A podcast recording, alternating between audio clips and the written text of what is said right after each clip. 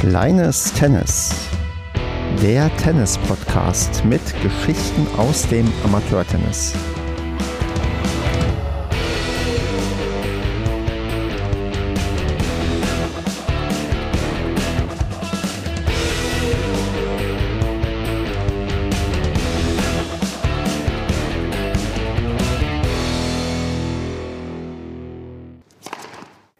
Kleines Tennis, Staffel 2, Ausgabe Nummer 17. Mein Name ist Stefan. Heute ist der 9.8.2021 und mit mir dabei ist heute die Susanne, die ich ganz herzlich begrüße. Ja, hallo Stefan, ich grüße dich. Guten Morgen. Ja, genau. Wir können guten Morgen sagen, denn es ist Montagvormittag und natürlich ist es die beste Zeit, um einen Podcast aufzunehmen. Und ja, Susanne, ich würde sagen, stell dich doch erstmal vor, der Name hast du ja schon genannt oder habe ich schon genannt. Ähm, bei welchem Verein bist du unterwegs? In welcher Altersklasse so ungefähr spielst du Tennis oder auch gerne dein richtiges Alter? Und hast du gerade eine Leistungsklasse? Das sind ja die wichtigen Eingangsfragen, die du mir jetzt erstmal beantworten kannst. Ja, also mein Name ist, wie du schon sagtest, Susanne Köpf. Ähm, ich spiele aktuell eigentlich gar nicht aktiv in der Mannschaft Tennis und habe auch gar keine Leistungsklasse, weil ich just in dem Jahr mich vom aktiven Mannschaftstennis zurückgezogen habe, hatte, als die LK eingeführt wurden und ich seither jetzt keine Mannschaft mehr spiele.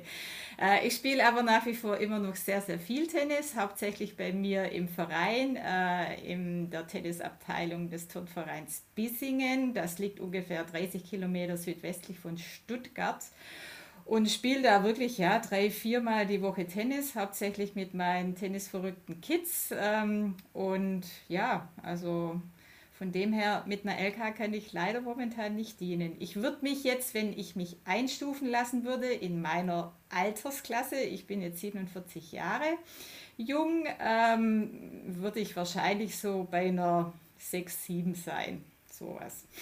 Ja, das, das, das wäre auch eine Frage, die ich tatsächlich gestellt hätte, wo du dich ungefähr verorten würdest. Und ja. ähm, jetzt wissen wir, dass du doch quasi eher im ja, Bereich unterwegs bist, der dafür spricht, dass du zumindest schon das eine oder andere Mal mehr den Schläger geschwungen hast.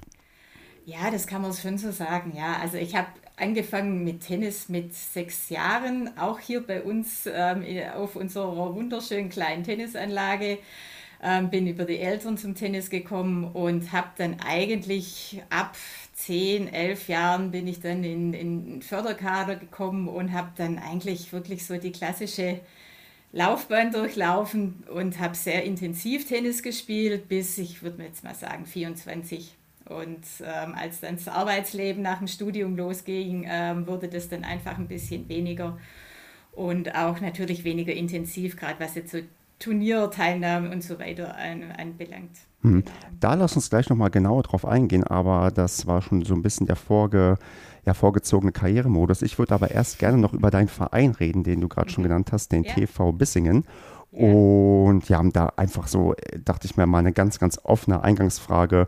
Ja, was zeichnet denn diesen ähm, Club aus? Also, du hast ja gerade schon angedeutet, du bist da wohl schon recht lange irgendwie Mitglied. Das muss ja auch einen Grund haben. Von daher, sag mal, was ist toll am TV Bissingen da in der Tennisabteilung? Also, wenn du bei uns vorbeikommst, dann ist allein, also findest du allein schon unsere Lage sensationell toll. Also, wir haben, unser Tennisverein hat äh, fünf Sandplätze. Ähm, unser Ort liegt eigentlich zwischen ähm, einer äh, wunderschönen Burg auf dem Berg und auf der anderen Seite des Tales ist ein wunderschöner Aussichtsfelsen und äh, von unseren Tennisplätzen siehst du eigentlich von überall sowohl auf die Burg Teck als auf den Breitenstein, diesen schönen Ausflugsfelsen. Und das ist wirklich echt ich freue mich jedes Mal noch nach so, so vielen Stunden auf dem Tennisplatz. Ähm, das ist einfach gigantisch von der Aussicht. Und das sagen eigentlich auch alle, die bei uns irgendwie aufschlagen, also während der Bienenspielen. Äh, wir haben direkt neben unserer Anlage einen kleinen Badesee mit Liegewiese, Beachtennisballplatz. Äh, ähm, also das ist also wirklich ein kleines Paradies. Der Verein selber bei uns hat ähm, aktuell 230 Mitglieder ist eigentlich ein sehr ähm, aktiver Verein, ähm, wo ja mittlerweile wirklich auch sehr, sehr viele Kinder und Jugendliche, wir haben glaube ich aktuell 60, 70 Kinder fast, ähm, auch im Training muss man sagen. ähm, aktiv sind, ähm, mit Freude Tennis spielen, bis hin dann wirklich zu recht hochklassig spielenden Seniorenmannschaften, Herren 50, Herren 60. Ähm, und sind jetzt mal Corona abgesehen, die letzten, von den letzten anderthalb Jahren eigentlich ein wirklich sehr aktiver Verein. Und ähm, ich bin dort auch im, im, im Vorstand, ähm, mache da jetzt seit vielen Jahren die äh, Presse- und Öffentlichkeitsarbeit habe davor eigentlich das äh, Kindertraining wieder so ein bisschen eingeführt, also vor, ja, es sind jetzt fast schon zehn Jahre. Und ähm, ja, das ist einfach ein Verein, der, der mir am Herzen liegt, äh, wo der Vorstand unheimlich gut zusammenarbeitet. Und ja, wir bewegen da dann doch einiges halt im Kleinen bei uns in Bissingen. Wir sind eine dreieinhalbtausend ähm, Menschengemeinde. Und äh, von daher ist da Tennis eigentlich recht gut positioniert und ähm, ja, lebt von ganz vielen sehr engagierten Leuten, muss man sagen. Das mit ganz vielen engagierten Leuten, das ist mir auch aufgefallen. Ihr seid ja, ich würde jetzt sagen, kein ganz kleiner Verein, aber doch schon ein kleinerer Verein und habt mhm. doch trotzdem recht viele Leute, die bei euch auf der Website im Vorstand irgendwie aufgeführt werden. Gibt es da irgendwie eine Erklärung für? Also kriegt man die Leute leicht dazu, bei euch was zu machen oder ist da auch Überzeugungsarbeit notwendig gewesen, dass man auch so viele engagierte Leute hat? Wie, wie gestaltet ihr das denn, dass ihr tatsächlich auch dann bei, ja, bei so, sagen wir mal, kleiner Mitgliederzahl doch eine recht hohe Quote von Leuten habt, die dann anscheinend auch ehrenamtlich mit dabei sind? Kannst du dir das irgendwie erklären? Also gut, grundsätzlich muss man sagen, bei uns im Ort, wir haben ähm, abseits des Tennisvereins eine unheimlich aktive äh, Vereinsszene. Ja, das äh, sowohl im Sportbereich als auch über Musikverein und ich weiß nicht, was es bei uns alles Vereine, für Vereine gibt. Wirklich sehr, sehr viele und ähm, eigentlich fast jeder Einwohner hier ist in mindestens ein, zwei, manche auch noch mehr Vereinen. Also ähm, das ist bei uns alles noch so ein bisschen, ich sage immer, ähm, heile Welt. Also wir, ich kenne auch viele andere Tennisvereine, äh, größere Tennisvereine und weiß, dass das auch wirklich teilweise schwierig ist, eben ähm, Leute für die Vorstandsarbeit zu, ähm, ja, zu gewinnen. Wir selber, du hast gesagt, wir haben ein, also für die Vereinsgröße einen recht großen Vorstand. Das ist so ein bisschen daraus entstanden, dass wir ähm, ja, einige Beisitzer haben, eigentlich fast für jede Position einen zusätzlichen Beisitzer, der im Grunde genommen dann eigentlich jetzt beispielsweise ähm, einen Jugendwart unterstützt, einen Sportwart unterstützt. Wir haben einen Hauswart, ja, weil wir ein selbstbewirtschaftetes Clubhaus ähm, haben.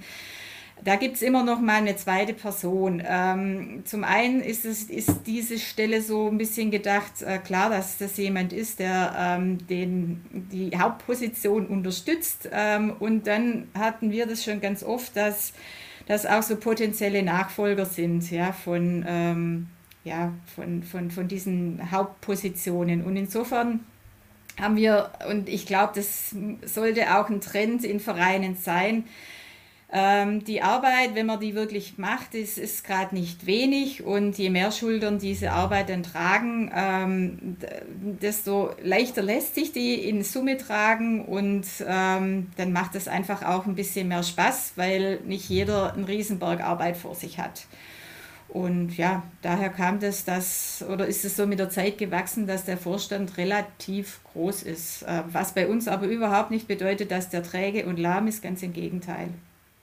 Das hört sich ähm, nach einem sehr, sehr vernünftigen Konzept an, gerade das ähm, Thema, was du ansprichst, dass man da mit dem, ja, mit dem Beisitzer, mit einer Beisitzerin quasi schon potenziellen Nachfolger hat. Ähm, das ist, glaube ich, eine wirklich ganz vernünftige Sache, weil ich erlebe das ja bei mir im Verein, wie da gewisse Positionen schwerer zu besetzen sind, weil dann fällt ja irgendwie eine Person weg und dann steht da quasi niemand in den Startlöchern bei gewissen Positionen, die auch vielleicht nicht die sagen wir, beliebtesten sind oder die auch wirklich sehr arbeitsreich sind. Und das scheint dann bei euch wirklich ja ganz gut ähm, sich etabliert zu haben und ähm, gut zu funktionieren. Hast du denn jemanden, der dich quasi in deiner Presse- und Öffentlichkeitsarbeit auch schon so ein bisschen vertritt oder bist du da noch recht alleine unterwegs?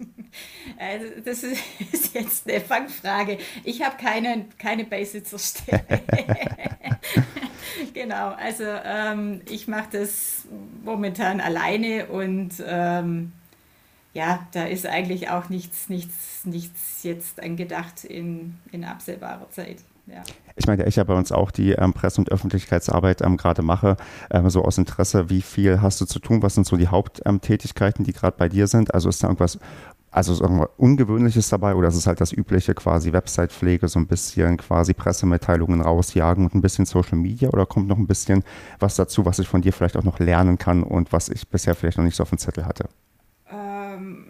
Nee, also ich würde jetzt nicht behaupten, dass wir was Besonderes machen. Also ähm, ja, so wie du sagst, man hat ähm, die Website, man hat die Lokalpresse, die man mit, mit Artikeln versorgt, jetzt halt insbesondere während der Medenspielzeit. Äh, wir haben unsere Facebook-Seite, wir haben dann noch einen Newsletter, den wir halt immer rumschicken. Ähm, ja, also ich würde jetzt mal sagen, da haben wir wirklich eigentlich so das, das, das Klassische.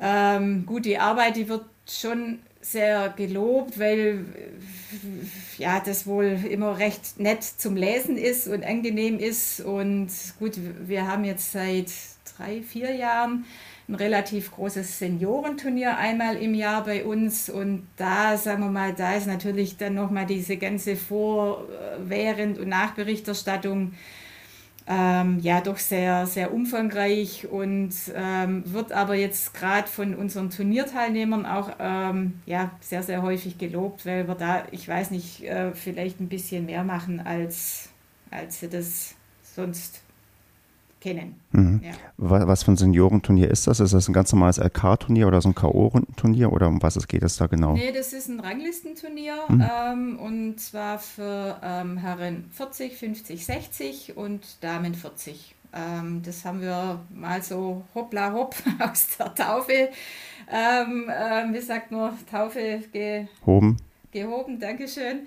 Und ähm, ja, das war gleich ein toller Erfolg. Äh, wir haben auch echt ein wunderbares Einzugsgebiet. Also bei einem Turnier waren welche sogar aus äh, Berlin da und ähm, ja, haben das jetzt, ich glaube jetzt momentan ist sogar ein S, S4-Turnier geworden. Also weil wir halt dann doch ähm, bedingt sicherlich durch unsere ähm, recht hochspielenden ähm, eigenen Seniorenmannschaften ähm, kommen da natürlich auch ähm, ja, recht gute Senioren mittlerweile äh, aus nah und ähm, immer auch wieder aus, aus fern und die fühlen sich bei uns ganz arg wohl, weil das ist immer echt ein, ein tolles Turnier. Ähm, findet dieses Jahr, wenn ich da noch kurz Werbung machen darf, Klar. Im, im September ähm, statt und zwar vom 17. bis 19. Normalerweise ist es immer am Pfingsten. Und äh, wie gesagt, alle Senioren und Seniorinnen sind da herzlich eingeladen, zu uns ähm, nach Bissingen zu kommen. Und ähm, ja, das ist auch für unseren Verein natürlich immer ähm, ein großes Ding zu stemmen, aber ähm, da funktioniert halt eben auch der Verein wunderbar, sodass wir da immer ein schönes Turnier haben, sofern uns Corona lässt. Ja, das ist der Disclaimer, den man, glaube ich, bei ganz vielen Sachen gerade immer benennen muss, dass wenn Corona die Sachen zulässt, dann, ja, dann ist das halt ein bisschen anders, als wenn halt irgendwie Sachen nicht zugelassen werden. Mhm. Warum die Leute sich bei euch auch so wohlfühlen, da unterstelle ich mal, du hast gerade gesagt, ihr habt äh, eine selbstbewirtschaftete Gastronomie. Das muss doch auch eine Rolle spielen, dass die Leute dann vielleicht auch gerne zu eurem Ranglistenturnier kommen. Wie macht ihr das denn? Also wird dann ähm, gegrillt? Gibt es auch bei Medenspielen, keine Ahnung, besondere kulinarische Highlights oder äh, wie wird das bei euch genau gemacht? Also wenn du jetzt unseren Breitenstein Cup, das Turnier ansprichst, da haben wir jetzt wirklich von, vom allerersten Mal ähm, immer die gleiche, äh, ich sag mal, Catering-Crew. Das sind alles ähm, Mitglieder und deren ähm, Ehepartner teilweise und die zaubern da wirklich an drei Tagen. Also das ist, das ist genial. Ja. Da gibt es dann also die eigen, eigen eigens gemachten Burger an einem Abend und eine Currywurst, aber das ist halt nicht so, wie man es so von der Ecke von der normalen Currywurstbude her kennt, sondern das ist alles handgemacht und handgebrutzelt und die Soße ist selber gemacht und das Weckchen ist selber gemacht. Also die machen das, ähm, die sind schon mittlerweile ein eingespieltes Team und ähm, die machen das, das ist einfach genial. Also ähm, die haben da ja schon ihre Abläufe und ähm, mit unserer Hauswartin ein, eine tolle, ich sag mal, Managerin für die Tage. Ähm, das läuft wie am Schnürchen und spült natürlich, das muss man einfach auch so sagen, ähm, ganz nett Geld in die Vereinskasse. Ähm, Von daher, da wird immer unheimlich viel, viel umgesetzt und ähm, ich glaube, weil bei uns dann auch immer die Stimmung so heimelig und nett ist, bleibt da wirklich auch der ein oder andere Turnierteilnehmer doch auch manchmal recht lange abends noch sitzen, egal ob er gewonnen oder verloren hat. Und während der Medenrunde ist es bei uns auch so, in der Regel wird bei uns auch äh, gegrillt und die äh, Mannschaftsspieler bringen dann halt einfach Salate mit. Wir haben aber auch neben unserer äh, Tennisanlage einen sehr guten Italiener und manchmal holt man da beispielsweise auch Pizza. Ja. Aber ähm, das ist einfach bei uns auch so, dass ähm, ja, das, das Gemeinsame auch nach dem Spiel ähm, einfach gepflegt wird und äh, das ist auch gut so.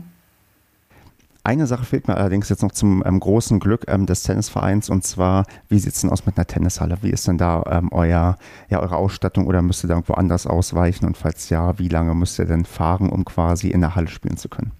Also eine Tennishalle haben, haben wir nicht hier am Ort, ähm, da ist auch nichts geplant. Wir fahren entweder in eine Tennisanlage, ist eine kommerzielle äh, Tennishalle, die hat äh, vier äh, Plätze, die sind sieben Kilometer ungefähr entfernt. Da findet auch das Jugendtraining für die, also die im Großfeld spielen statt für unsere kleinen Tenniszwerge. Ähm, da können wir das Training bei uns hier am Ort tatsächlich in der, in der Sporthalle, da gibt es noch so einen kleineren ähm, Raum, so einen Gymnastikraum, wo wir ein Kleinfeldnetz ähm, aufbauen können und da über den Winter die Kleinsten ähm, trainieren können. Das ist ähm, ganz wunderbar, dass wir das nutzen dürfen. Und aber wie gesagt, ansonsten müssen wir entweder, ähm, ja, also wir haben verschiedene Hallen hier im Umkreis und da findet man eigentlich meistens dann doch auch einen Platz. Ja. Wie oft spielst du dann im Winter jetzt im Vergleich zum Sommer? Du hast ja gerade schon gesagt, im Sommer ist es so drei bis viermal die Woche. Im Winter geht das dann deutlich runter oder auf einem ähnlichen Niveau? Wie ist das genau bei dir? Mm, also im Winter spiele ich, sagen wir mal, vielleicht zwei, dreimal in der Woche. Also jetzt nicht deutlich weniger. Genau, was ja immer noch eine sehr, sehr ordentliche Quote ist. Ja. Super, dann würde ich sagen, wenn du nichts mehr zu deinem Verein unbedingt loswerden möchtest, würde ich in den Karrieremodus wechseln, es sei denn, es gibt noch etwas, was man zum TV Bissingen wissen muss, was bisher noch nicht erwähnt wurde. Nee, ich denke, ähm, die, die mal Lust haben, hier vorbeizukommen, sollen einfach vorbeikommen. das ist genau immer richtig. Und wenn ich sage ja auch immer, wenn ich mal hier irgendwo in der Gegend bin bei den Leuten, dann komme ich auch vorbei. Und ja. demnächst wird es auch tatsächlich mal wieder so weit sein. Da werde ich auch mit jemandem spielen, der hier schon mal zu Gast war und mal da auf der Tennisanlage vorbeischauen. Also das ist auch bei mir im Bereich des Möglichen, dass ich, wenn ich mal im Süden bei euch unterwegs bin, auch mal vielleicht vorbeischaue. Ja, also bist jederzeit ganz herzlich eingeladen. Sehr schön. Dann würde ich sagen, Karrieremodus. Jetzt müssen wir mal auf dich ein bisschen eingehen. Du hast ja schon so ein bisschen erzählt. Du wurdest, äh, hast du gerade schon erzählt, quasi von deinen Eltern mit sechs auf dem Tennisplatz geworfen und hast gemerkt, das passt. Und deine Eltern haben auch gemerkt, das passt. Ja, so war es eigentlich. Also bei uns wurde im Grunde genommen, also meine Eltern waren 30, als hier eigentlich die Tennisanlage gebaut wurde. Ich war damals sechs. Und dann haben wir irgendwie alle Tennisspielen angefangen. Mein Papa war dann anfangs Kassier, war glaube dann, ich weiß nicht, gar nicht, 15 Jahre Vorstand, wenn es mal reicht. Ähm, ja, eigentlich bei uns hat dann die ganze Familie Tennisspielen angefangen und ähm, gut, mein Bruder, dem hat, das war nicht so ganz so seine Sportart, der hat dann nach ein paar Jahren wieder aufgehört. Aber jetzt meine Eltern und ich, ja, ähm, meine Mutter ist heute 80, die spielt immer noch Tennis, mein Papa kann leider nicht mehr. Aber ja, Tennis hat uns dann eigentlich ab dem Moment das komplette Leben bis heute extrem stark begleitet. Ja. Also ich höre quasi auch richtig heraus, ähm, du hast zwar gesagt, dass es ähm, so ja bis, ähm, bis 24 ähm, äh, sehr intensiv war und dann ein bisschen runterging, aber dass du quasi niemals irgendwie eine längere Pause hattest oder liege ich da falsch? Nee, also dass ich komplett gar nicht Tennis gespielt habe, ähm, das hatte ich eigentlich nie. Also ich hatte dann gerade ähm, von 24 bis dann 30, als ich dann wieder anfing, ähm, Damen 30 zu spielen, da hatte ich dann schon eine Zeit, wo ich deutlich weniger gespielt habe, aber ich habe jetzt nie meinen Schläger monatelang gar nicht angefasst. Das, äh, die Zeiten, die gab es eigentlich nicht. Höre ich da auch raus, dass es auch niemals so eine langwierige Verletzungspause gab? Äh, langwierig, Gott sei Dank nicht, aber ich war in meiner aktiven Zeit sehr häufig verletzt. Also ich hatte eigentlich äh, schon ab 15 immer so ein bisschen Probleme mit dem Rücken.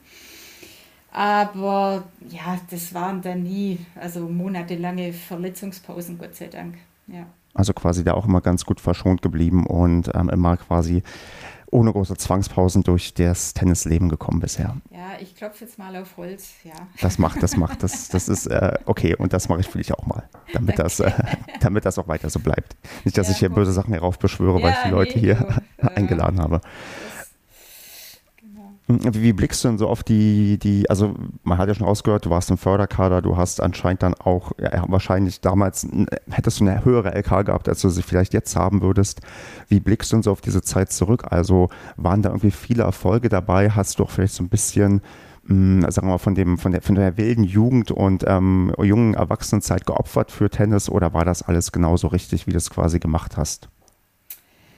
Ähm, also unterm Strich würde ich auf alle Fälle sagen, das war richtig. Also es ist auch ganz nett. Meine, meine Mutter hat irgendwann vor zwei, drei Jahren mal zu mir gesagt, ähm, da zwei von meinen drei, also alle drei Kinder spielen bei mir Tennis, zwei eben auch sehr, sehr intensiv. Und meine Mutter sagte dann einmal zu mir, also du kannst eigentlich deine Jugend nicht so schlecht gefunden haben, wenn du jetzt mit, mit den Kindern eigentlich genau dasselbe machst. Ja? so. Und das hat mir dann schon auch so ein bisschen zu denken gegeben und dann habe hab ich gedacht, ja, da hat sie absolut recht. Ähm, klar ist es, ist es, wenn man, wenn man intensiv ähm, Tennis spielt, ähm, auch leistungsorientiert Tennis spielt. Also ich habe das jetzt nicht als Hochleistungssport betrieben. Ich war ähm, in Württemberg immer so erweiterte Spitze, also aber nie ganz vorne. Aber trotzdem gab es eigentlich Schule und Tennis und klar natürlich auch, auch Freunde, logischerweise, aber ähm, jeder, der das ähnlich gemacht hat, weiß, dass man da ähm, einfach doch auch viel Zeit opfert und es aber nicht als Opfer ansieht, weil, sondern das macht, was einem Spaß macht. Was dann aber eben auch bedingt, dass man ja das eine oder andere, was vielleicht äh, jugendliche Kinder in dem Alter dann tun, ähm, dann eben nicht macht. Aber ich habe das nie als Entbehrung oder sowas angesehen, wirklich nicht. Mhm. Und ähm, sehe das jetzt auch bei meinen Kindern, ähm, ja, dass die das jetzt, also ich weiß ja nicht, wie sie es dann mal beurteilen, so im Rückblick, aber ich habe bei denen genau jetzt auch so das Gefühl, dass, ja, dass sie da nichts entbehren, sondern das tun, was ihnen ja absolut Freude bereitet und wo sie mit Herz und Seele dabei sind. Mm, in dieser Zeit, wenn du schon erzählt hast, du warst dann in äh, Württemberg in der erweiterten Spitze, das, äh, da muss ich natürlich fragen, gab es da irgendwelche großen, tollen Erfolge, die du feiern konntest? Also irgendein ähm, Lieblingspokal, der immer noch bei dir in der Vitrine steht? Oder gibt es da eigentlich gar keinen äh, so großen Highlights? Man hat einfach nur ja so ein paar Medenspiele gemacht, so ein bisschen äh, Turniere mitgemacht und du würdest sagen, nee, eigentlich so viel kann ich da gar nicht erzählen. Wie ist das denn bei dir? Naja, ich finde immer das so schwierig, da mit Titeln irgendwie, ne? Und also das dann, ist ja warte, okay, alles, Susanne, genau. dann wir können es anders machen. Weil wenn jetzt ähm, jemand mit dir angeben wollen würde, was ja. würde er denn den Leuten erzählen, warum du mal toll Tennis spielen konntest? Was würde der ein Mensch, der neben dir steht, dann sagen, warum jetzt die ähm, Susanne ähm, damals richtig gut drauf war? Was würde der denn ähm, hervorheben, wenn man, ja, wenn du das nicht sagen müsstest, sondern wenn es jemand anders sagen würde? Ähm naja, also gut, ich habe mich immer ganz gut ausgezeichnet. Ich, ich war so eine kleine Speedy Gonzales. Ich bin ja auch nicht groß, ich bin nur 1,60 groß, mhm. aber meine Beine, die waren ziemlich flink und schnell. und war jetzt trotzdem nicht so eine Ballwand, sondern ich habe eigentlich immer ähm, ja, so ein bisschen ähm, aggressiv gespielt und entweder hat es halt so recht funktioniert oder dann halt manchmal auch nicht so recht. Und ja, von Erfolgen, also in der Jugend, ich weiß nicht, ich war glaube 10, 12 Mal Bezirksmeister bei uns, bei den Württembergischen. Also habe ich jetzt auch nie einen Titel geholt, aber ähm, Dritte war ich zweimal und bei den Aktiven war ich mal Württembergische Meisterin im Doppel. Das mhm. war so, ja, genau. Also Pokale habe ich einige daheim. die sind aber alle in irgendeiner Umzugskiste drin. Also die stehen nicht mehr, nicht mehr rum, weil ja, das habe ich im Kopf, da brauche ich keinen Pokal mehr sehen. ich ich, ich glaube, das ist auch so ein Phänomen, ähm, da, also was ich so mitbekomme, es gibt ja Leute, die haben, ähm, sagen wir mal, mehr Pokale geholt oder Leute wie mich, die halt noch nie einen Pokal geholt haben, wo man dann natürlich vielleicht auch eine andere, ja, andere Verbindung dazu hat, wenn man vielleicht gerne mal einen hätte und ähm, dann nur neidisch auf die blicken kann, die halt schon quasi quasi genug davon haben, aber die natürlich dann auch so, also mit der Zeit vielleicht die Bedeutung verliert, weil es halt dann ähm, nicht mehr so besondere Pokale sind, sondern weil es sich einfach einreiht in eine ganze Reihe von Pokalen. Ja, also und natürlich, da spielt jetzt einfach auch, das, das ist ja alles schon recht, recht lange her, ja, und ähm, das brauche ich jetzt nicht mehr bei mir in den Schrank zu stellen. Klar, meine Kinder, die haben ihre Pokale auch bei sich aktuell alle schön aufgereiht und in den Regalen stehen und das ist auch gut so, das hatte ich da früher auch.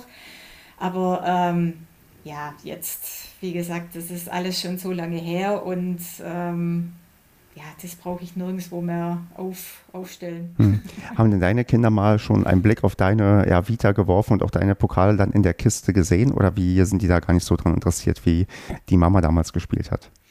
Ja, doch. Also ähm, weniger jetzt an den Pokalen, als dass sie irgendwie, also die lachen sich natürlich dann checkig, wenn sie irgendwelche, ich meine, damals gab es ja Video noch nicht so, mhm. ja, aber allein schon mit, mit, mit Fotos und oh Mama, wie hast du da die Vorhang geschlagen und was hast du da vom Outfit an und die Frisur und also ich meine, ne, ja, das sprechen wir hier von 30 Jahren, hat sich in vielerlei Hinsicht etwas getan. Also das, das interessiert dich schon auch, ja. Und zwar beispielsweise auch ganz nett, ähm, der, der Kadertrainer, bei dem meine Kinder jetzt am Anfang noch Training hatten, bei dem hatte ich als, als Kind auch schon Training. Also das war dann auch ganz nett, ja, wenn man, wenn man dann plötzlich so die Rollen tauscht, dann plötzlich Mama ist von Kindern und der Trainer aber noch derselbe ist. Also von daher gibt es da sehr viele, viele Anekdoten, wo die Kinder dann eigentlich doch auch ähm, ja, dann interessiert, wie war denn das bei dir früher? Und das ist eigentlich auch schön, man kann sich ja da jetzt auch wunderschön austauschen, also mit, mit Dingen, weil die Probleme oder Themen, die die Kinder heute bewegt, was jetzt Tennis anbelangt, die, ja, die hat man halt selber auch fast alle durch. Mhm. Ja. Was ist denn da so deine, deine Lieblingsanekdote, die du irgendwie gerne erzählst oder gerne mal hier in diesem Podcast erzählen möchtest? Gibt es da irgend sowas, so die, die Lieblingstennisgeschichte, die du irgendwie ähm, gerne loswirst von irgendeinem, keine Ahnung, absurden Tennisplatz, auf dem du spielen musstest, musstest oder eine anstrengende Gegnerin, die du irgendwie mal hattest oder eine, oder eine besonders freundliche Gegnerin? Gibt es da bei diesen oder, oder, oder irgendwelche großen Comebacks, die du mal gehabt hast? Gibt es da irgendwie so eine Geschichte, die, wenn ich solche Stichpunkte nenne, die dir sofort einfällt, die du unbedingt ähm, ja, mir erzählen möchtest? Weil ich bin auf sowas mal sehr, sehr heiß und interessiert.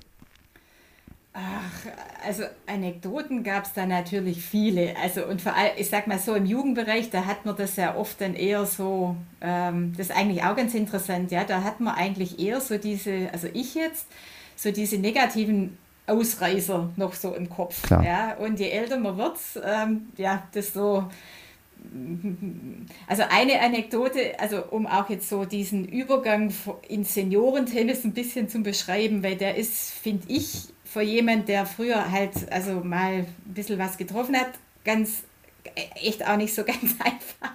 Mhm. Das weiß ich noch, wir hatten, ich glaube, es war das allererste oder eins der ersten Damen 30 Spiele, da haben wir äh, also Regionalliga gespielt in Frankfurt und wir sind dann da hingekommen und dann kam eine der Gegnerinnen an, eine bildhübsche Frau, die ist dann an die Ballwand gegangen und, dann dachte, und hat sich da eingeschlagen. So. Und dann haben wir so ein bisschen geguckt, und dann dachte ich, okay, die spielt sicher hinten ein 5 oder ein 6. Jetzt war das aber meine Gegnerin dann ein 1. So, und dann sind wir auf dem Platz. Ich habe schon gesehen, die, das ist, die, die, die spielt vier Stunden ohne Probleme. Aber da haben wir uns eingeschlagen und dachte ich, okay, das sollte eigentlich jetzt kein Problem sein und recht schnell gehen. Und ähm, ich habe dann nachher, glaube ich, vier Spiele gemacht oder fünf Spiele gemacht und war sowas von maximal frustriert. weil, weil ich gedacht habe, das kann jetzt nicht sein, dass ich gegen die verliere. Aber ähm, ja, die war einfach besser. und das ist manchmal, also war das für mich manchmal echt auch schwierig, das so zu akzeptieren. Ja? Dass mhm. man gedacht hat, okay, vor zehn Jahren wäre das gerade aber komplett andersrum gegangen und jetzt so im Seniorenalter, da wird immer mehr so diese Ausdauer und auch Geduld und, und alles, ähm, ja, einmal mehr den Ball reinspielen wichtig. Und ja, das konnte die Gegnerin damals deutlich besser als ich. Das, das, also das ähm, macht mir ein wenig Hoffnung, da ich ja nach wie vor noch derjenige bin, der auch gerne einen Ball mehr zurückspielt als der Gegner. Und ähm, das gerade im Herrenbereich, wo ich mich noch so gerade ein bisschen rumtreibe, auch sehr problematisch sein kann, weil ähm, die Leute sind da irgendwie nochmal, sagen wir mal, ein bisschen schneller und besser und da komme ich an die Bälle auch nicht mehr ran. Und ähm, dass ich vielleicht, wenn ich dann auch äh, mich irgendwann mal dann in ein paar Jährchen auf die 40er oder so zubewege, dass dann vielleicht das zum Tragen kommt, wenn ich dann immer noch so fit bin und so beweglich bin, dass ich dann vielleicht doch dann ja noch bessere Leistung einfahren kann mit meiner, sagen wir mal, sehr unattraktiven Spielweise, wo es dann nur darum geht, den Ball erstmal drin zu halten. Ja, da, äh, da würde ich dir wirklich Hoffnung machen. Also, ähm, und es ist natürlich auch so, ähm, also ich jetzt zum Beispiel mit meinem Spieler naturell, ähm, ich müsste jetzt, wenn ich jetzt wieder aktiv Seniorenturniere oder Armeden spiele, ich müsste echt ein, ein Stück weit teilweise auch meine Spielart ein bisschen ändern. Ja? Also, weil wenn ich jetzt so mit meinen Kindern spiele, da geht die Post ab und das ist auch nur das, was mir einfach Spaß macht und da treffe ich auch eine Kugel, aber das hast du natürlich, wenn du dann da um 40 spielst oder dann irgendwann da um 50 spielst mit dem Tempo, dann logischerweise nicht mehr. Mhm. Und da muss man einfach eine andere, andere Art von, von Spiel dann teilweise auch ein bisschen spielen und da muss ich ehrlich sagen, da tue ich mir momentan noch ein bisschen schwer.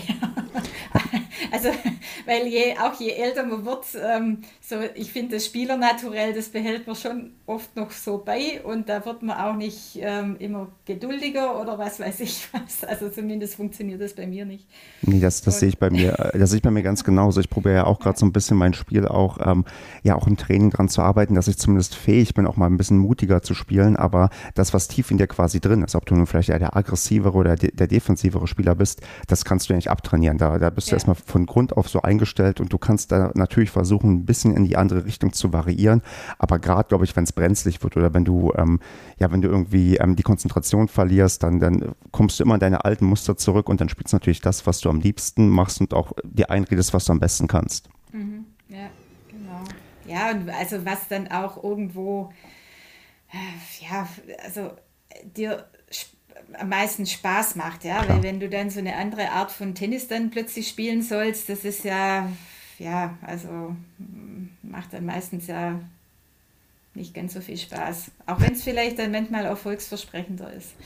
Ich meine, gut, das, das Schlimme ist ja, wenn, wenn man dann Leuten sagt, ähm, also wenn ich den Leuten sage, mir macht das schon Spaß, dann irgendwie das Spiel des Gegners kaputt zu machen, indem ich nur die Bälle zurückmurmel. Äh, das ist natürlich auch dann irgendwie immer sehr frustrierend, wenn es auch funktioniert und die Leute denken, mein Gott, daran kann doch kein Mensch Spaß haben. Aber tatsächlich können Leute doch irgendwie dran Spaß haben.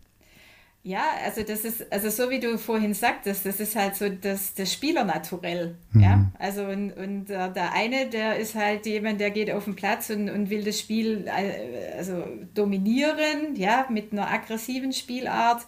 Und der andere ist so ein bisschen der, ich sage immer, das ist so mehr der Schachspieler, ja, also ähm, wo dann halt, ja, den Gegner gut analysiert und dann eben guckt, okay, wie spiele ich, also wie spiele ich nicht mein eigenes Spiel, sondern wie kann ich das Spiel des Gegners ähm, äh, am besten eigentlich ja, demontieren, sage ich mhm. mal. Das ist ein ganz anderer Heran eine ganz andere Herangehensweise, aber ist ja beides, beides legitim und beides gut. Und das macht es auch so interessant, dass es so unterschiedliche Typen gibt.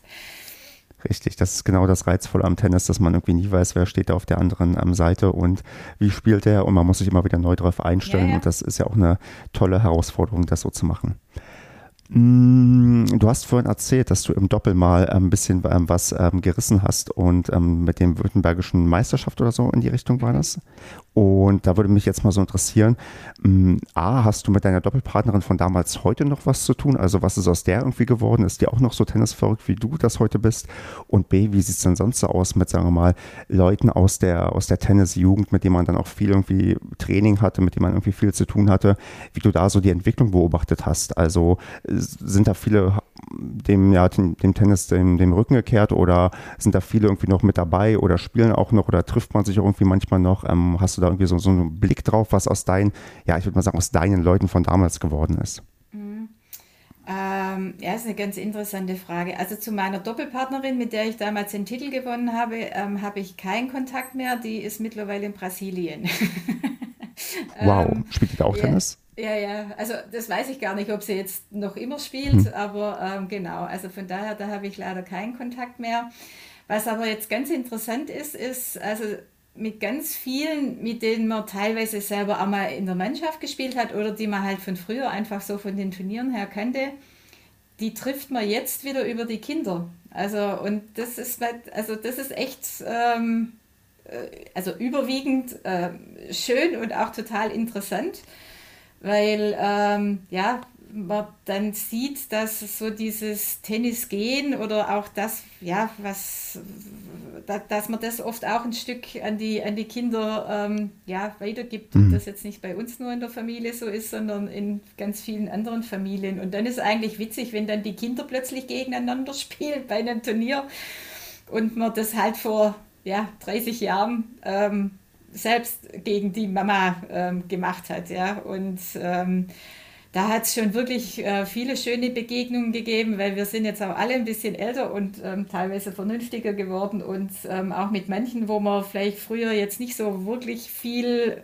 äh, anfangen konnte oder man halt immer so eine ganz harte Konkurrenz irgendwie war. Da ist das jetzt alles ein bisschen, ähm, ja, nicht, nicht ein bisschen, sondern das ist jetzt einfach total entspannt und dann hat man halt nur das eine oder andere, die eine oder andere Anekdote von früher und weiß noch und wie das damals war. Und ja, von dem her ist es eigentlich wirklich ganz nett. Und ja, also so, so eine ganz enge Freundschaft von früher, das muss ich sagen, das ist eigentlich nicht übers Tennis geblieben mhm. bei mir jetzt.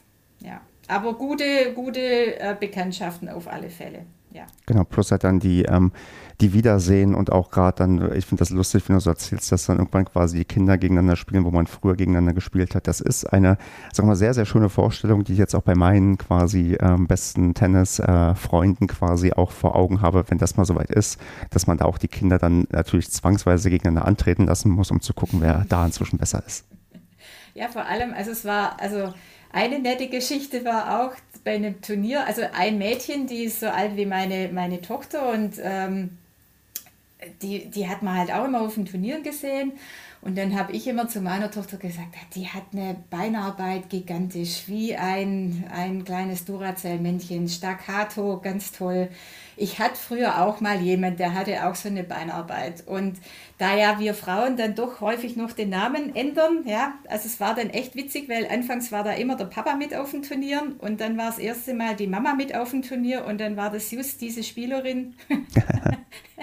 ja, also und da, also wenn du dann das auch siehst, wie sich solche solche ähm, Charakteristikas, ja, also sei das jetzt eine Beinarbeit oder, oder ein Verhalten auf dem Platz, wie das dann manchmal einfach sich auch auf die Kinder überträgt. Ja, das ist das, also das, da, da muss man dann, also wir Mutis dann beide herzhaft lachen, als sich der, die, die, ja, das herausgestellt hatte, dass die Tochter genau die gleiche geniale Beinarbeit wie die Mama damals hat.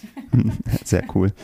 Wo du jetzt so schon so, so Eigenschaften nennst von dem, was äh, manche gut oder nicht so gut können, was ist denn so deine Stärke? Also wenn ich dich jetzt äh, frage, was kannst du am besten? Gibt es da irgendwie eine eindeutige Antwort, was dir sofort einfällt auf dem Platz? Ähm, also früher hätte ich gesagt die Beinarbeit, aber mit, also gut, ich bin wahrscheinlich für mein Alter auch immer noch relativ äh, schnell und wendig. Ähm, ja, und, und, und, und ich habe eine ganz ordentliche Rückhand. So, hm, okay. Die überrascht ganz oft. Dementsprechend auch eine beidhändige Rückhand wahrscheinlich. Nein, oh. eine einhändige. Ui. Das ist natürlich überraschend, weil wenn du so früh anfängst, bei den meisten ist ja so, die lernen dann ähm, beidhändig oder war das quasi damals, ähm, wo du angefangen hast, noch nicht, ähm, sagen wir mal, ähm, State of the Art, dass man da den ganz kleinen Kiddies die beidhändige beibringt? Doch, also ähm, ich habe natürlich auch mit der Beidhändigen angefangen, das, das auf alle Fälle. Bloß bei uns war dann, also frag mich nicht warum, da mal eine Weile so ein bisschen der Trend, ähm, dass man wirklich auf eine Einhändige umgestellt wurde. Weg, also bei mir natürlich sicher dann auch ein bisschen bedingt mit, mit Rückenproblemen und was weiß ich. Ähm, ja, und dann wurde das eigentlich vom Trainer bei mir dann vorgegeben, dass ich eine Einhändige spiele. Das hatte damals ja, dann ein bisschen, klar, anderthalb Jahre gedauert, bis ich da mal wieder so in etwa den gleichen Stand hatte. Aber ähm, ja, ich finde es also finde es nach wie vor was total Ästhetisches, wenn du eine schöne einhändige Rückhand hast. Da kann ich mich nicht satt sehen. Also jetzt so in einem Federer oder einem Tsitsipas oder so. Ich, ich, ich glaube, da also sind wir uns beide einig und auch jeder, glaube ich, der eine einhändige Rückhand spielt, der ähm, ja. stimmt da auch sofort zu, weil das ist einfach der schönere Schlag und äh, wenn ja wirklich so, wirklich dann ästhetisch wie bei den Profis, dann, wenn man sich die manchmal anschaut, das ist natürlich, ja, da geht mir auch das Herz auf. Da ähm, sind wir beide auf der gleichen ähm, Seite beim mhm. Team Rückhand. Eine Sache, die quasi mir noch auf den Nägeln brennt, du hast ja schon erzählt quasi, du spielst noch sehr, sehr viel Tennis, ähm, drei bis viermal die Woche, aber hast halt dann irgendwann auch mit Einführung oder parallel zufällig vielleicht auch zur Einführung des LK-Systems aufgehört, überhaupt noch Maidenspiele oder, oder Turniere zu machen. Und ähm, da ist es natürlich die große Frage, warum? Also warum keine Maidenspiele mehr? Weil ich vermute fast, man könnte dich doch vielleicht bei der einen oder anderen Mannschaft noch ganz gut einsetzen und gebrauchen. Ja, also äh, gefragt werde ich oft. Also im Grunde genommen ähm, war das ein ganz, äh, ganz simpler Grund. Ähm, also ich hatte ja gesagt, ich hatte noch Damen 30 gespielt. Da kam dann meine, also unsere Älteste, also die Tochter zur Welt währenddessen. Dann habe ich danach aber dann auch wieder gespielt und war dann mit meinen Zwillingen schwanger. Und ähm, also als die acht Wochen waren, sind wir, also damals haben wir dann auch in Metzingen gewohnt. Ähm, dort habe ich meinen Mann auch auf dem Tennisplatz kennengelernt übrigens. und ähm, ja, war dann im Grunde genommen, also sind wir dann von dort äh, weggezogen, wieder hierher nach Bissingen gezogen und ähm, dann hatte ich drei kleine Kinder. Dann war äh, erstmal eigentlich jetzt ja nicht wirklich so in den ersten ein, zwei Jahren so an Tennis zu denken. Und dann hat sich eigentlich meine Mannschaft in Metzingen dann auch aufgelöst, beziehungsweise die meisten sind dann noch so Richtung Böblingen dann eigentlich gegangen, was eigentlich genau die gegengesetzte Richtung von meinem Bissingen war. Und ich gesagt habe, ich kann da nicht ähm, einmal in der Woche, will man ja mindestens mal mit gemeinsam trainieren. Das hätte ich zeitlich echt nicht auf die Reihe gekriegt. Und in der Damenmannschaft, ehrlich gesagt, wollte ich dann mit zunehmendem Alter auch nicht mehr spielen. Und irgendwo spielen willst du dann auch nicht. Und meine Kinder spielen jetzt in sieben Mannschaften. Mein Mann spielt auch noch Herren 50. Und dann fragen mich die Leute immer noch, ja, warum spielst denn du nicht? Und wenn du dir den Kalender dann bei den Medienspielen bei mir mal anschaust, dann weißt du eigentlich warum. Und ähm, ja, ich habe gesagt, vielleicht spiele ich dann mal wieder irgendwann Damen 50, wenn die Kinder dann irgendwann mal auch selber äh, fahren können. Das dauert aber noch ein bisschen, von daher ist ja wie Radfahren, man verlernt es nicht. Und wenn mich dann irgendwann mal wieder die Sehnsucht nach, nach ja, dem sich messen, ähm, sei es im Medenspiel oder Turnieren, dann wieder stärker kommt, dann halte ich das auch nicht für ausgeschlossen, dass ich das mal wieder mache ist dann ausgeschlossen, dass du vielleicht mal in irgendeinem netten ähm, Doppelturnierformat dann irgendwann auch mit deinen äh, Kindern antrittst gemeinsam? Ähm, also gut, Familiendoppel gibt es bei uns oft. das ist auch immer sehr ähm, intensiv. äh, ja, also, also was ganz nett war, war jetzt so mein Mann, der hat mit, mit den Jungs dann tatsächlich auch schon im Medenspiel Doppel gespielt. Das, das war eigentlich ganz nett, doch. ich glaube, das ist einer der tollsten Momente, den man so als Tenniseltern irgendwie so haben kann, wenn man ja. plötzlich dann auch gemeinsam irgendwie äh, miteinander spielen darf. Ja, ja, das stimmt. Genau. Gut, dann würde ich sagen, wenn du nichts mehr noch zu deiner Karriere loswerden möchtest, dann würden wir einfach zu dem ja, Haupt- oder Spezialthema übergehen. Und zwar, warum ich dich auch unbedingt mal sprechen wollte, denn ähm, du bist ähm, doch die Person, die hinter dem Tennis Traveler steckt. Ja, da hast du recht, genau. dann, dann sag doch einfach mal, was verbirgt sich dahinter, bevor ich hier versuche, eine Beschreibung abzugeben, die vielleicht dem Ganzen gar nicht so gerecht wird.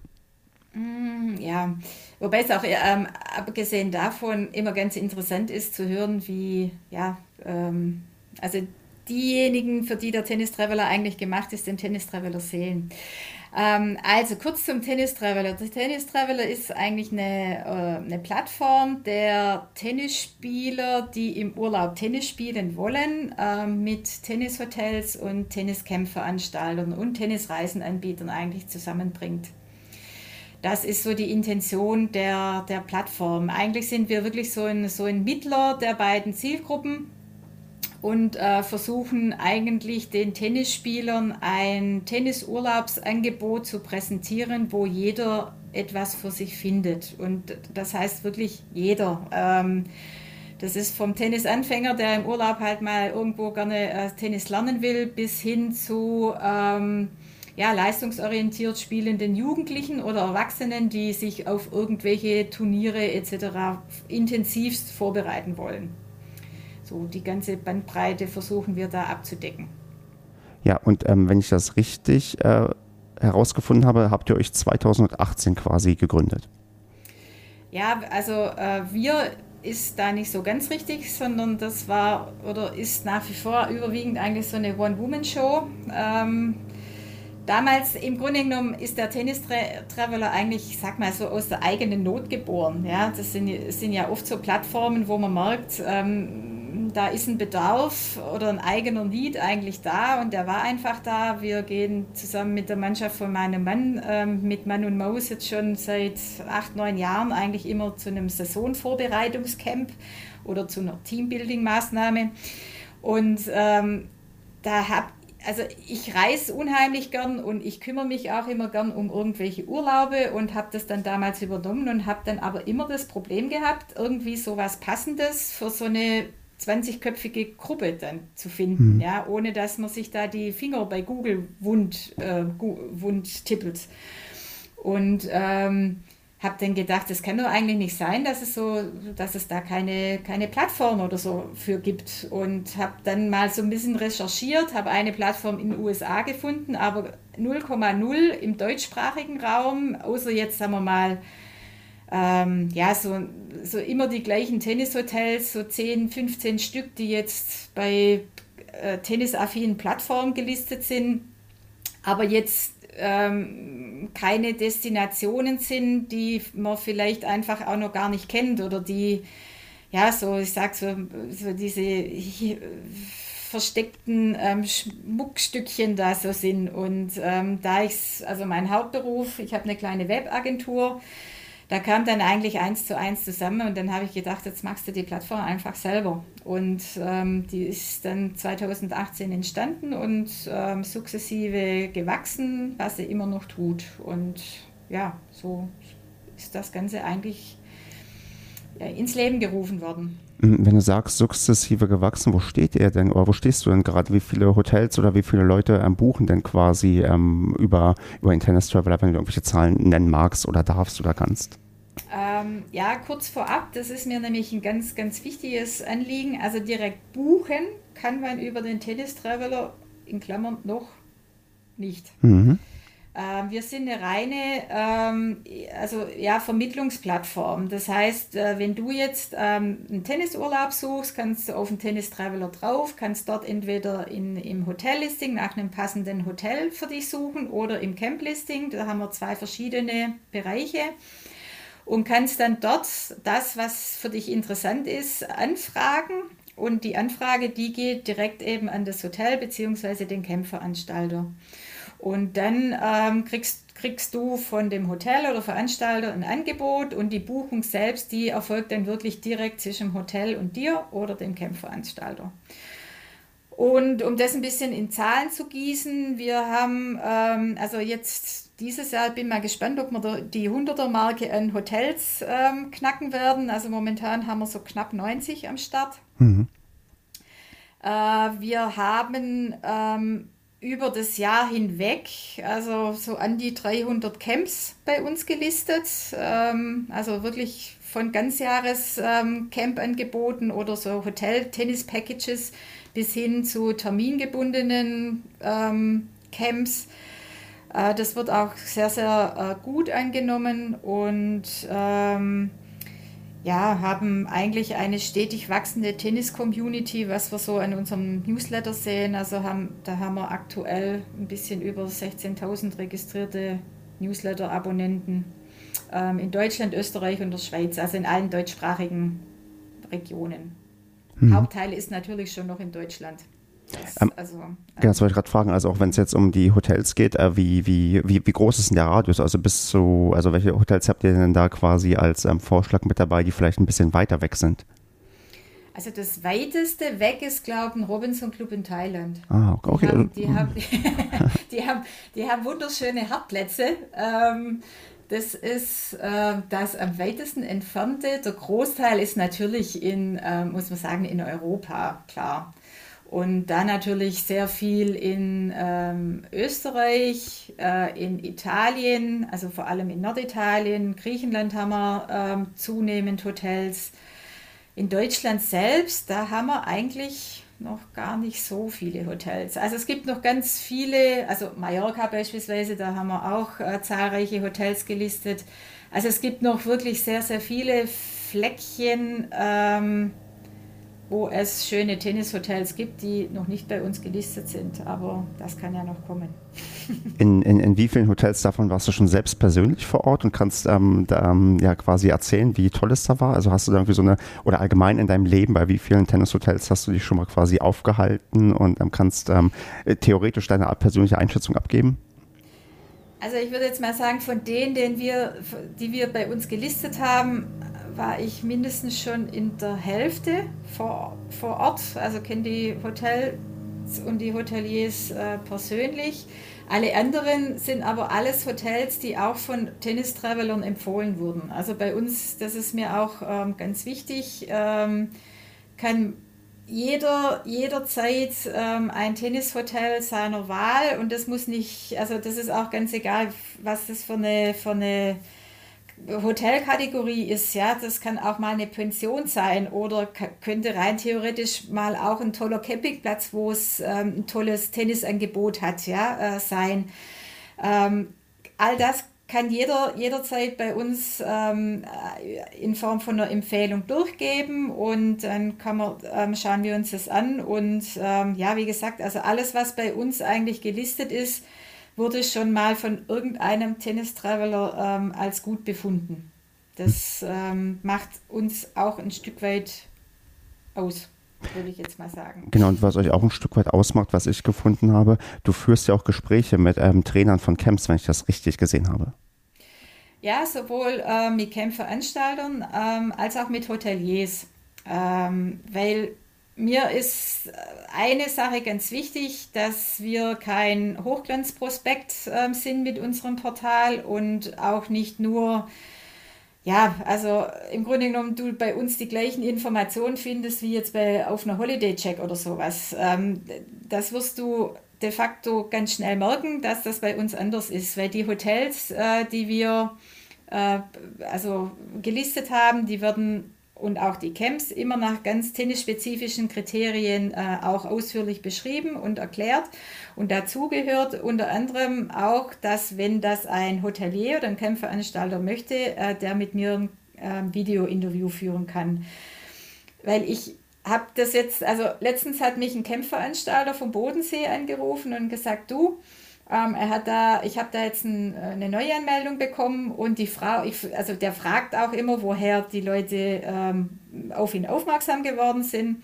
Und die hat dann zu ihm gesagt, ja, sie hätte dann das Camp-Interview auf dem Tennis Traveler ähm, äh, angehört hm. und will jetzt da ihre Tochter anmelden zum, zum Jugendcamp.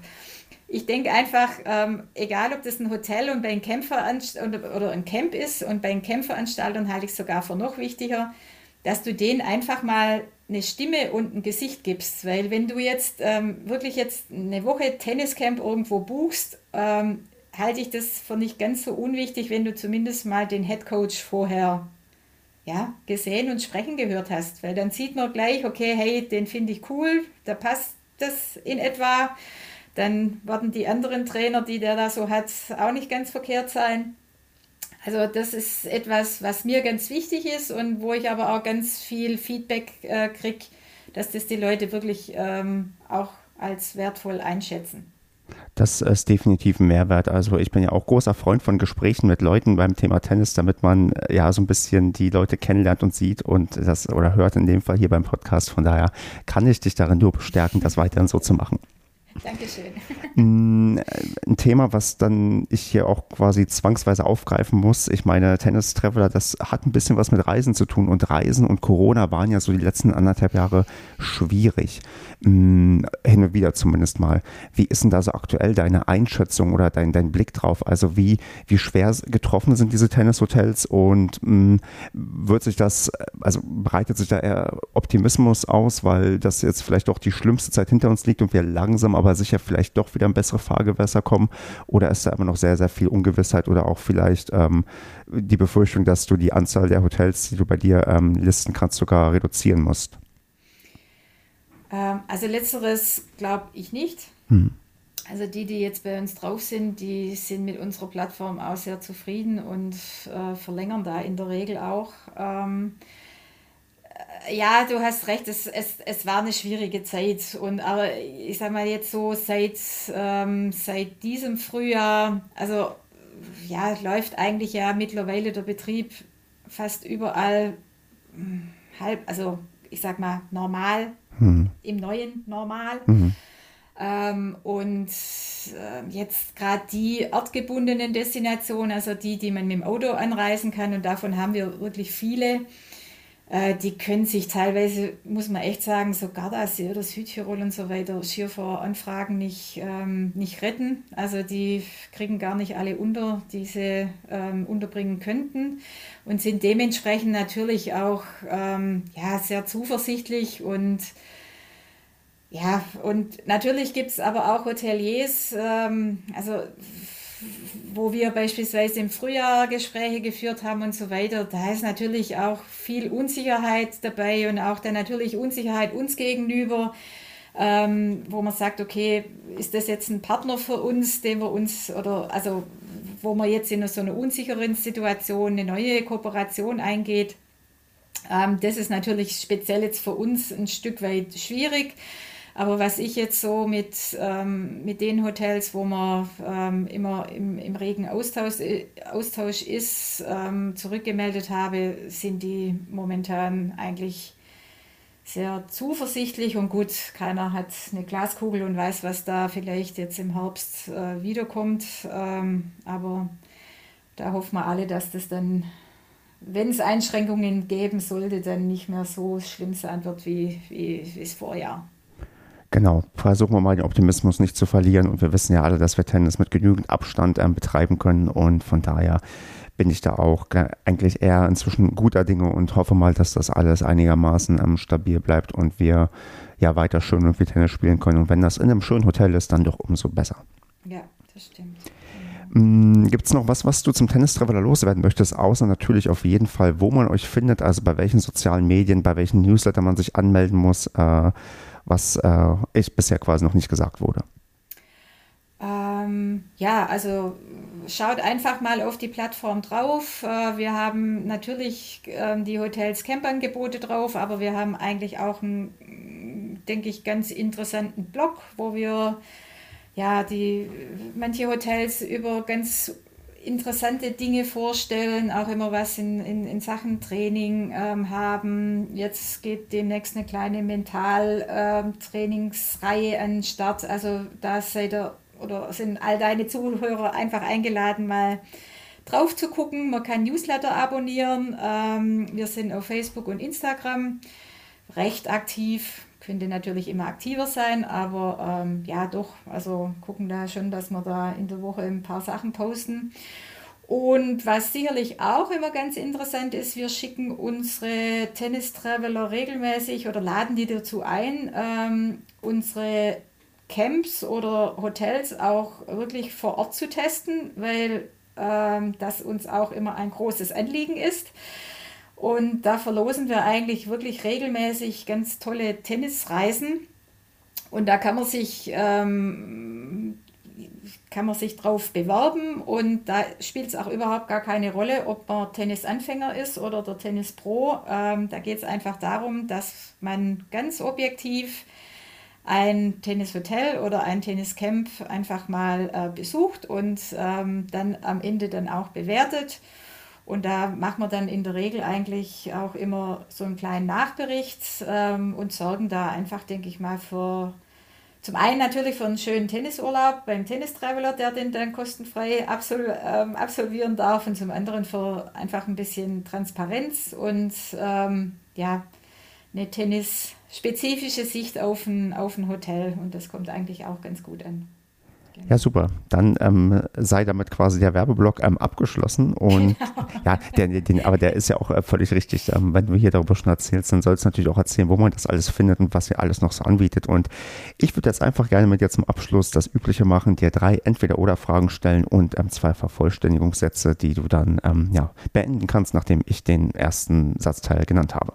Okay, bin ich gespannt. Dann fangen wir an mit Entweder-Oder. Aufschlag oder Rückschlag? Aufschlag. Einzel oder Doppel? Doppel. Comeback bei einem LK-Turnier oder bei einem Medenspiel? Medenspiel. Mhm. Turniermäßig bist du, wärst du gar nicht mehr unterwegs, oder? Ähm, das kann da noch kommen. Also ich glaube, der Weg, dann, wenn ich mal, wenn ich mal wieder Medenspiele spiele, dass ich dann wieder das eine oder andere Turnier spiele, der ist dann nicht mehr weit. Ja, okay. Aber dann lieber erstmal das Medenspiel und um langsam ja. wieder reinzukommen und dann genau. LK-Turnier. Dann noch die zwei Vervollständigungssätze. Der erste lautet: Den schönsten Tennisplatz findet man. Oh. Den allerschönsten. Du kannst natürlich jetzt ähm, den schönsten und den zweitschönsten nennen, damit du auf jeden Fall auch den Tennisplatz vom DTV Bissingen unterbringen kannst. Ja, also ähm, einfach jetzt mal mit ganz viel Lokalkolorit ähm, würde ich die, also ist wirklich auch eine schöne Anlage. Die kann man sich auch mal im Internet angucken. ähm, und sonst, wo gibt es denn schon, also ja, es gibt so viele schöne Tennisplätze. Also eine ganz tolle Tennisanlage mit wunderschönen Tennisplätzen, den gibt es auf Sardinien, also im, im Forte Village. Das ist wirklich so ein Tennistraumziel. Mhm. Ja, das ist wirklich schön. Gut, dann nehmen wir das so zur Kenntnis und ähm, die nächste Tennisreise geht nach die nächste Tennisreise. Also der nächste Urlaub geht tatsächlich mal ohne Tennisschläger. Ähm, die Tennis, nächste Tennisreise, die geht wirklich dann, es ist jetzt äh, ein bisschen ein dummer Zufall, aber die, die geht ins Forte Village. im September. Sofern wir den dürfen. Sofern wir den dürfen, genau. Aber gut, dann, dann ist das auch wunderbar. Und ich verstehe, du bist das erste Mal dann tatsächlich dort? Nee. Okay, also du weißt schon, wie schön es da wirklich wird. Ich, genau, genau, da freue ich. Deswegen freue ich mich auch ganz besonders drauf. das glaube ich. Dann bleibt dir jetzt noch die Möglichkeit, in die große, kleine Tenniswelt um das zu sagen, was du schon immer mal in einem Tennis-Podcast sagen wolltest. Ähm, ja, was ich schon immer in einem Tennis-Podcast, also es ist ja jetzt, äh, darf ich ja jetzt auch gerne sagen, also überhaupt meine aller, allererste Pod, mein allererster Podcast ich, das finde ich jetzt ein ganz tolles Erlebnis und auch sehr schön, Stefan, dass ich das ähm, mit, mit dir erleben durfte. und was ich da, was ich da, deswegen weiß ich gar nicht, was ich da jetzt schon immer sagen wollte. alles gut. Dann ist, äh, würde ich sagen, ist alles gesagt und ich äh, freue mich sehr, dass du hier mit dabei gewesen äh, bist und auch, glaube ich, ganz viel Lust gemacht hast auf ähm, eine Tennisreise, denn auch bei mir steht das noch quasi komplett auf der To-Do-Liste, weil ich bisher auch nicht einmal unterwegs war, weil es nur um Tennis ging und das hast du heute mir noch ein Stück weit schmackhafter gemacht, als es ohnehin schon war. Von daher würde ich sagen, ähm, bedanke ich mich ganz, ganz herzlich dafür, dass du hier warst. Wünsche dann eine hoffentlich ähm, schöne Reise ähm, nach Italien. Ja, und würde sagen, ähm, wenn ich dann mal in der Nähe bin oder wenn wir zufällig im selben Hotel sind, dann spielen wir auch mal mit oder gegeneinander. Das wäre mir eine Freude, auf alle Fälle, das machen wir. Sehr schön, dann mach's gut ich zusammen. Danke dir. Danke, ich danke dir, Stefan. Danke Gerne, dir. bis dann. Tschüss. Ciao.